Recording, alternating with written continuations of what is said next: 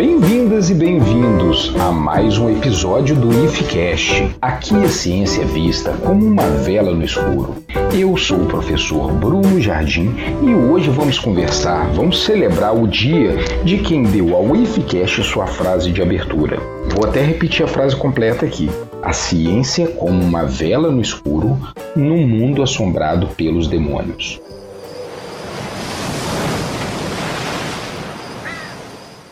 Hoje celebraremos o Carl Sagan's Day. Comemoramos o dia do nascimento daquele que impulsionou a divulgação científica no mundo, aproximando a ciência da população, despertando o maravilhamento e a racionalidade ao contemplar o mundo natural. Carl Sagan foi um físico, biólogo, astrônomo, astrofísico, cosmólogo, escritor, divulgador científico e ativista. Sagan é autor de várias publicações científicas e também de mais de 20 livros de ciência e ficção científica. Mas vamos falar um pouco sobre a vida de Carl Sagan, que nasceu no dia 9 de novembro de 1934. Se as minhas contas estiverem corretas, ele completaria hoje, dia 9, 89 anos. Ele nasceu no Brooklyn e teve uma infância pobre. Filhos de pais judeus ucranianos, seu pai foi um funcionário da indústria têxtil e sua mãe trabalhava em casa. Mesmo sem estudos formais, seus pais sempre incentivaram sua curiosidade, que iam de dinossauros a estrelas. Vou citar uma frase de Seiga sobre os seus pais, coisa que eu vou fazer muitas vezes durante este episódio. Meus pais não eram cientistas. Eles não sabiam quase nada sobre ciência.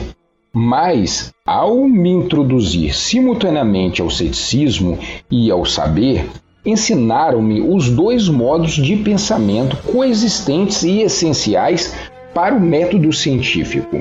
No livro Mundo Assombrado pelos Demônios, Seiga conta uma passagem interessante que aconteceu com ele e sua mãe durante a Segunda Guerra. Os seus pais sempre protegeram Carl Sagan dos horrores da Segunda Guerra, mas ele sabia que existia o um conflito.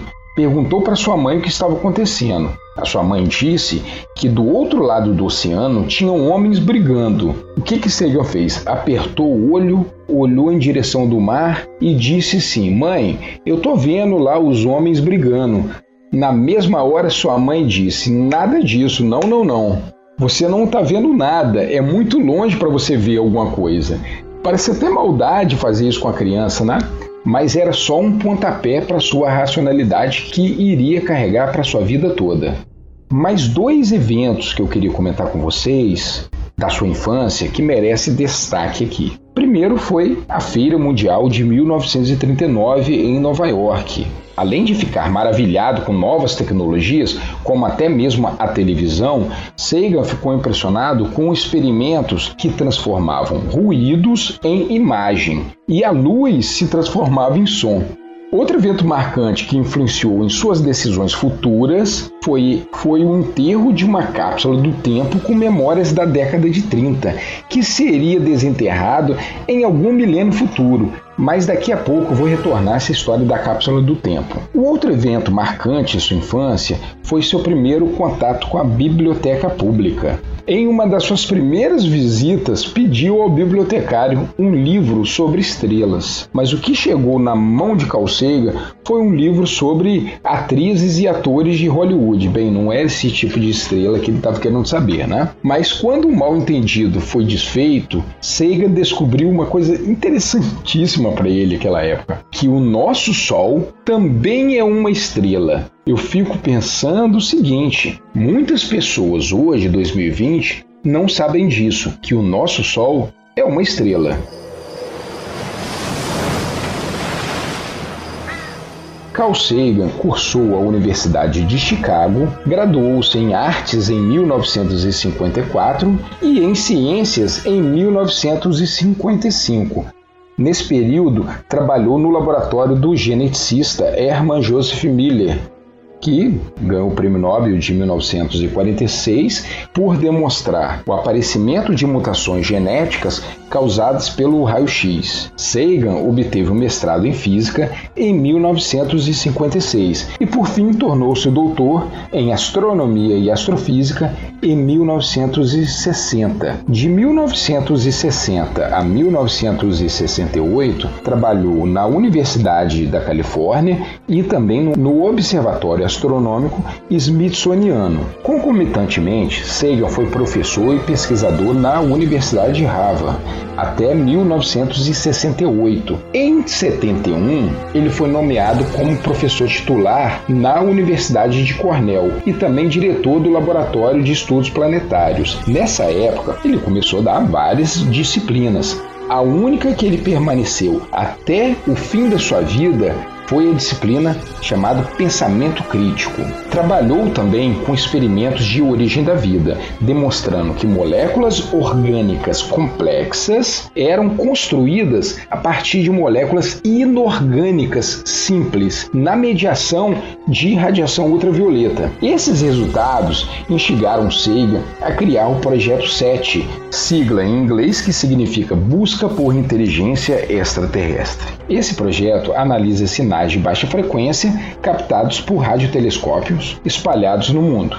Em sua vida acadêmica, pesquisou sobre as atmosferas dos planetas e satélites do sistema solar. Propôs a hipótese dos oceanos de compostos líquidos nas luas de Titã e Europa e determinou os movimentos sazonais de Marte. Também contribuiu para a determinação que a atmosfera de Vênus é extremamente densa com gases de efeito estufa. A temperatura de Vênus aproxima 500 graus. Então, ele associou a esse grande efeito estufa de Vênus com o que poderia acontecer aqui na Terra se caso a gente continuar a produzir tantos gases de efeito estufa na nossa atmosfera. Carl Sagan conseguiu acompanhar bem de perto o programa espacial da NASA, instruindo os astronautas da missão Apollo antes da sua viagem à Lua. Participou das missões espaciais Mariner, Viking e Galileu. Mas quero destacar duas missões que são lembradas por transpor sua visão de mundo extremamente científico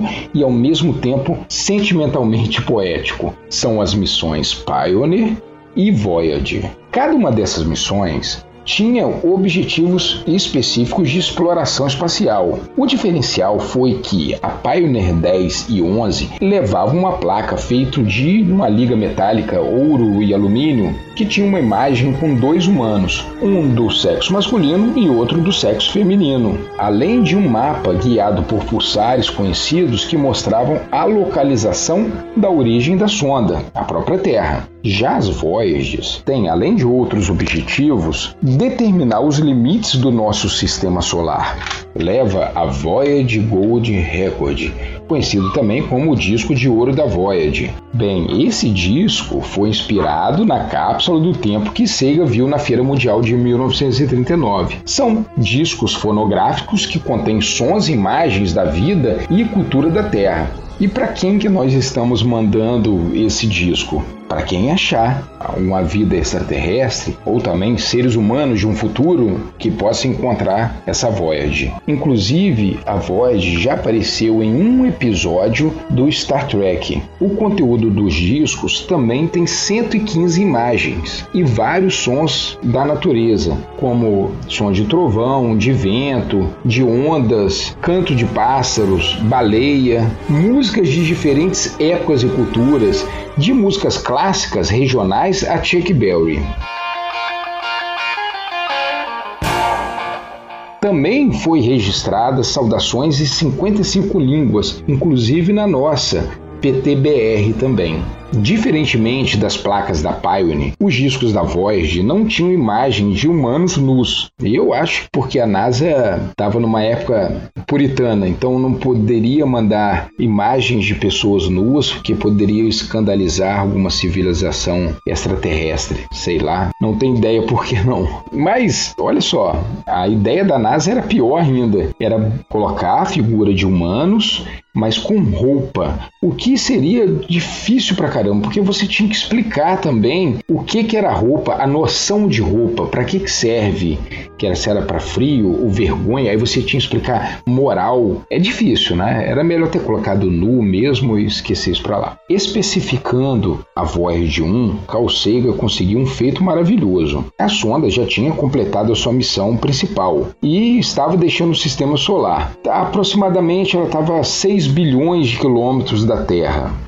Se eu não me engano, é perto de Saturno, isso aí. Se não for, vocês me corrijam depois. Seiga convenceu os engenheiros da NASA para que enviasse um comando e virasse a câmera da Voyager e tirasse uma foto da Terra em meio à vastidão espacial. Nessa fotografia, o tamanho aparente da Terra é menor do que um pixel, pixel que vocês têm no seu computador. E outra curiosidade, o planeta parece como um pequeno ponto na imensidão do espaço boiando num raio de sol. A câmera pegou justamente a Terra. O interessante também nessa foto que a Terra aparece um pontinho, só que ela estava imersa em um raio solar que foi captado pela câmera.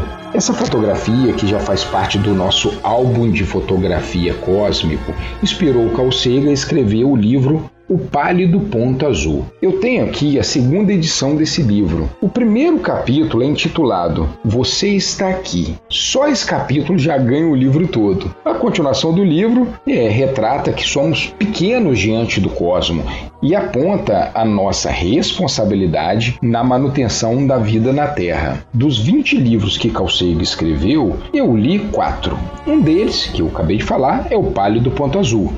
Li também um livro de ficção, porém com embasamento científico muito bom. Inclusive, quem deu assessoria para esse livro foi o Kip Thorne, um físico laureado em 2017, que foi o livro Contato. Em 1966, ele foi usado para basear um filme com o mesmo nome do livro, que na minha opinião é tão bom quanto o livro. Esse filme foi estrelado por Jude Foster, eu não quero ficar dando spoiler aqui não. Veja um filme que o filme é muito bom mesmo. Inclusive ele está disponível no YouTube e se eu não me engano por R$ reais o aluguel. Li também o livro Os Dragões do Éden de 1976. Nele Sagan mostra todo o seu lado, nele Carl mostra todo o seu lado biólogo. O livro trata de biologia evolutiva, de consciência e até mesmo de ciência da computação. Se eu não estou enganado, é a primeira primeira vez que aparece a ideia do calendário cósmico. Nesse calendário, Sagan propôs uma ideia de colocarmos todos os quase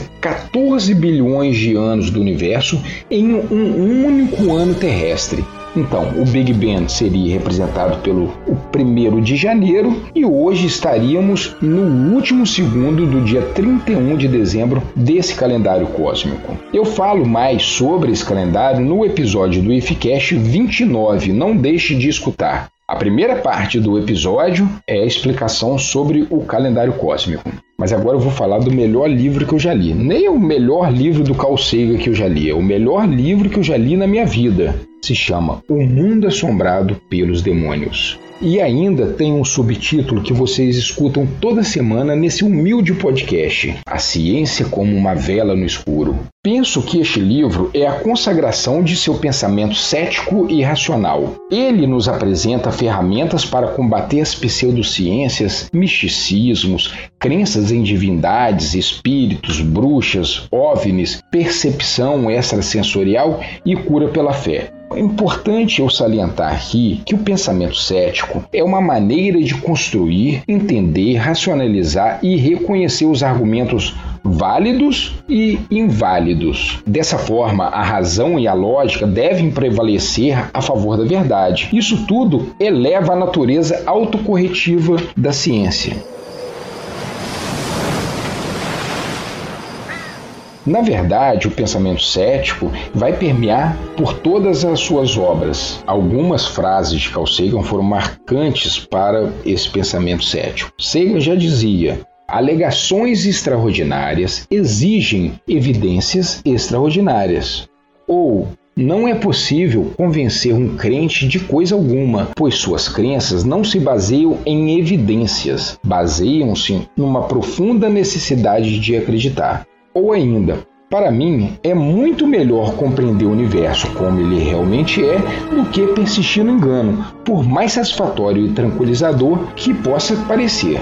Pessoal, Carl Sagan é minha referência para o pensamento científico e o maravilhamento que tenho pelo mundo natural. O interessante é que nascemos cientistas, continuamos cientistas durante a nossa infância, mas alguma coisa acontece na transição para a vida adulta que a gente perde essa curiosidade científica. E é por causa de pessoas como Carl Sagan que continuam a busca pelo conhecimento. Matter is much older than life. Billions of years before the sun and earth even formed, atoms were being synthesized in the insides of hot stars and then returned to space and the stars blew themselves up. Newly formed planets were made of this stellar debris. The Earth and every living thing are made of star stuff. O maior empreendimento para a popularização da ciência foi desenvolvido por Carl Sagan. No início da década de 1980, Sagan e Andurian realizaram a série Cosmo, uma viagem pessoal, que foi produzida pela BBC e a PBS, que são duas redes de televisão estatais. A BBC a série, pessoal, é sensacional. São três episódios temáticos. Tratam de várias questões como a ciência funciona, a origem e destino do universo, fala também sobre a teoria da evolução e, se eu não me engano, o episódio 3 é sobre pseudociência. Entre todos esses episódios, Carl Sagan nos apresenta a vida e a obra de vários cientistas. A história que eu mais gosto é do Kepler e sua experiência em trabalhar com Tycho Brahe. É muito interessante essa história. Agora eu não lembro em qual episódio está essa história. No Brasil foi transmitida pela TV Escola e pela Globo, mas sempre, pessoal, sempre em horários péssimos ou era muito cedo ou era muito tarde. Em 2014 e 2020, Neil deGrasse Tyson apresentou mais duas temporadas de Cosmos. A 2014 foi chamada Cosmo, uma odisseia no espaço-tempo.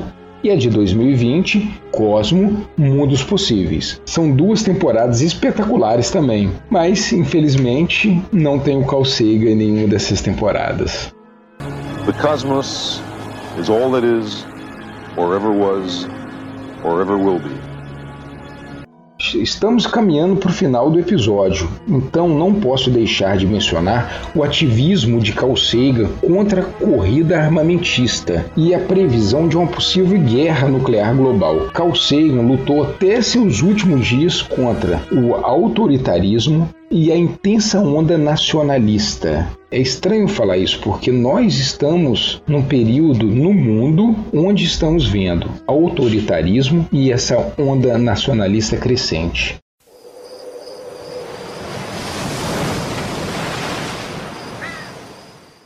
Antes de terminar o episódio, quero retornar na ideia da foto pálido ponto azul. Como eu já tinha dito, essa foto rendeu para Seiga inspiração para um texto fantástico. E agora, pessoal, vocês vão escutá-lo na emocionante narração da professora Fabiana Carvalho, do campus Itaperuna do Instituto Federal Fluminense. Um grande abraço, pessoal. O pálido ponto azul, Carl Sagan. A espaçonave estava bem longe de casa. Eu pensei que seria uma boa ideia, logo depois de Saturno, fazer ela dar uma última olhada em direção de casa. De Saturno, a Terra pareceria muito pequena para a Voyager apanhar qualquer detalhe. Nosso planeta seria apenas um ponto de luz, um pixel solitário, dificilmente distinguível de muitos outros pontos de luz que a Voyager avistaria. Planetas vizinhos, sóis distantes. Mas, justamente por causa dessa imprecisão de nosso mundo assim revelado, valeria a pena ter tal fotografia. Já havia sido bem entendido por cientistas e filósofos da antiguidade clássica que a Terra era um mero ponto de luz em um vasto cosmos circundante, mas ninguém jamais a tinha visto assim. Aqui estava a nossa primeira chance e talvez a nossa última nas próximas décadas. Então, aqui está, um mosaico quadriculado estendido em cima dos planetas, e um fundo pontilhado de estrelas distantes. Por causa do reflexo da luz do Sol na espaçonave, a Terra parece estar apoiada em um raio de Sol, como se houvesse alguma importância especial para esse pequeno mundo, mas é apenas um acidente de geometria e ótica. não há nenhum sinal de humanos nessa foto. Nem nossas modificações da superfície da Terra, nem nossas máquinas, nem nós mesmos. Desse ponto de vista, nossa obsessão com o nacionalismo não aparece em evidência. Nós somos muito pequenos. Na escala dos mundos, humanos são irrelevantes. Uma fina película de vida num obscuro e solitário torrão de rocha e metal. Considere novamente esse ponto. É aqui. É nosso lar. Somos nós. Nele, todos que você ama, todos que você conhece, todos de quem você já ouviu falar, todo ser humano que já existiu, viveram suas vidas. A totalidade de nossas alegrias e sofrimentos, milhares de religiões, ideologias e doutrinas econômicas, cada caçador e saqueador, cada herói e covarde, cada criador e destruidor da civilização, cada rei e plebeu, cada casal apaixonado, cada mãe e pai, cada criança esperançosa, inventores e exploradores, cada educador, cada político corrupto, cada superstar, cada líder supremo, cada santo e pecador na história de nossa espécie viveu ali, em um grão de poeira suspenso em um raio de sol. A Terra é um palco muito pequeno em uma imensa arena cósmica. Pense nas infindáveis crueldades infringidas pelos habitantes de um canto desse pixel, nos quase imperceptíveis habitantes de um outro canto. O quão frequentemente seus mal-entendidos, o quanto sua ânsia por se matarem e o quão fervorosamente eles se odeiam. Pense nos rios de sangue derramados por todos aqueles generais e imperadores para que em sua glória e triunfo eles pudessem se tornar os mestres momentâneos de uma fração de um ponto. Nossas atitudes, nossa imaginária alta importância, a ilusão de que temos uma posição privilegiada no universo é desafiada por esse pálido ponto de luz. Nosso planeta é um espécime solitário na grande envolvente escuridão cósmica. Na nossa obscuridade, em toda essa vastidão, não há nenhum indício que a ajuda possa vir de outro lugar para nos salvar de nós mesmos. A Terra é o único mundo conhecido até agora que sustenta a vida. Não há lugar nenhum, pelo menos no futuro próximo, no qual nossa espécie possa migrar. Visitar, talvez. Se estabelecer, ainda não. Goste ou não, por enquanto, a Terra onde estamos estabelecidos. Foi dito que a astronomia é uma experiência que traz humildade e constrói o caráter. Talvez não haja melhor demonstração das tolices e vaidades humanas que essa imagem distante de nosso pequeno mundo. Ela enfatiza nossa responsabilidade de tratarmos melhor uns aos outros e de preservar e estimar o único lar que nós conhecemos o pálido ponto azul.